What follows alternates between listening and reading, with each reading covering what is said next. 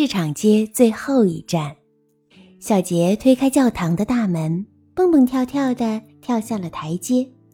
外面的空气充满自由的感觉，也充满雨的气息。雨落在小杰身上，衬衫变得斑斑点点。雨滴在小杰的鼻子上，咕噜着滑落下来。小杰赶紧躲到奶奶的雨伞下，他问奶奶：“雨下这么大的雨，我们为什么还要等巴士呀？”奶奶没有直接回答他的问题，只是轻轻地说。树也会口渴的，你没看见那棵大树正在用吸管喝水吗？小杰看了很久，但他并没有看到奶奶说的吸管。等车的时候，他看见雨滴聚集在花瓣上，看见雨水啪嗒啪嗒地打在附近的一辆车子的挡风玻璃上。小杰的朋友科尔比爬进了那辆车。转头对小杰挥了挥手，然后就和他的爸爸开车走了。小杰问奶奶：“奶奶，为什么我们家没有车呢？”“宝贝儿，我们为什么需要车呢？我们已经有了一辆会喷火的巴士了，还有丹尼斯老先生，他总是为你表演好玩的魔术。”这时，巴士嘎吱一声。停在了他们的面前，好像一位年迈的老人。他叹着气，松垮下来，晃晃悠悠地甩开了门。咦，这是什么？丹尼斯先生一边问，一边从小杰的耳后变出一枚硬币，把它放在小杰的手心上。奶奶哈哈大笑起来，推着小杰走了进去。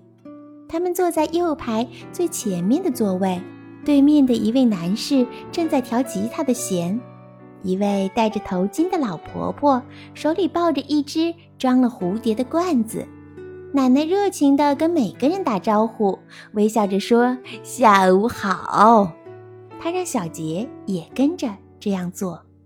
巴士缓缓地向前开动，走走停停。奶奶一边织毛衣，一边哼着歌。小杰问奶奶。为什么我们总是要做完礼拜去那里呢？米格尔和科尔比就不用去的。奶奶说：“我真替他们遗憾，他们都没有机会见到波波和太阳镜先生。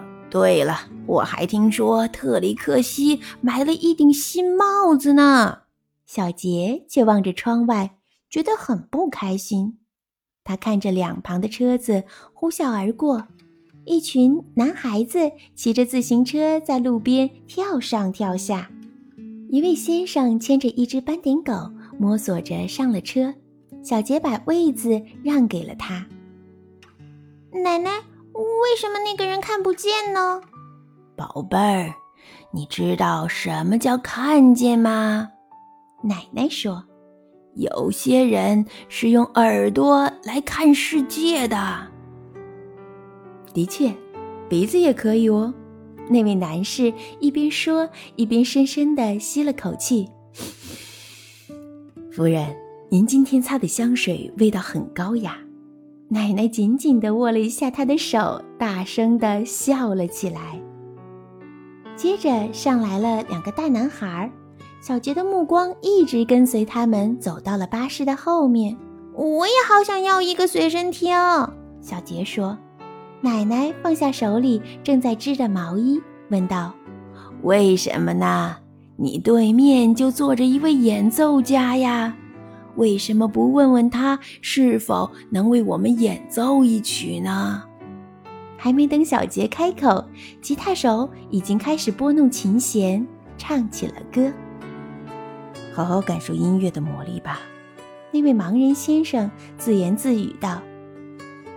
我喜欢闭着眼睛听，奶奶也跟着闭上了眼睛，小杰和那只斑点狗也闭上了眼睛。黑暗中乘着歌声的翅膀，小杰仿佛离开了巴士，离开了这座繁忙的城市。他看到落日的余晖随着海浪翻滚，看到老鹰一家在天空中翱翔。还看到老婆婆的蝴蝶在月光下自由飞舞。小杰快乐地沉醉在乐声里，这乐声让他产生了奇妙的感觉。演奏结束了，小杰睁开眼睛，车上的每个人都鼓起掌来，包括那两个站在后面的男孩。奶奶瞥了一眼小杰手中的硬币，小杰会意地把硬币投进男士的帽子里。市场街最后一站到了，丹尼斯先生大喊一声。小杰走下车，打量着周围的环境：破破烂烂的人行道、坏掉的门、窗户上的涂鸦和用木板封住的商店。他抓住奶奶的手，问道：“为什么这里总是这么脏？”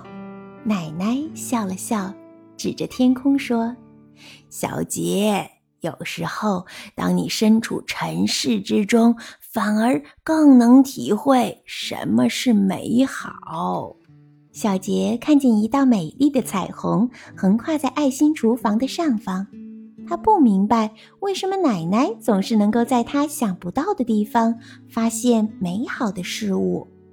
他又环顾了一下四周，看到一辆巴士消失在拐角，看到破旧的路灯散发着明亮的光，还有墙上一只流浪猫移动的身影。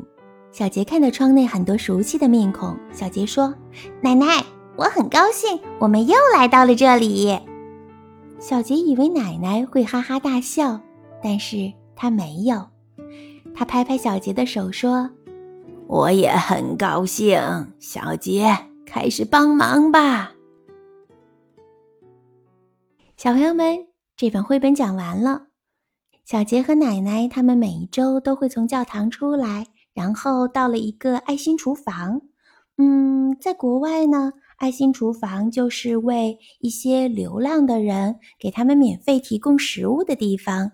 那么这个地方呢，是需要大家一起来帮忙，一起来做食物，一起来布置餐桌，一起来给大家盛饭，大家互帮互助的一个地方。那么你知道奶奶说的那句话是什么意思吗？有时候，当你身处尘世之中。反而更能体会什么是美好。奶奶是不是很棒呢？她总是用智慧去引导小杰，抚平他心中的不平和困惑，让他看到生活中被忽视的美好和快乐。所有的平凡原来都是幸运。你明白了吗？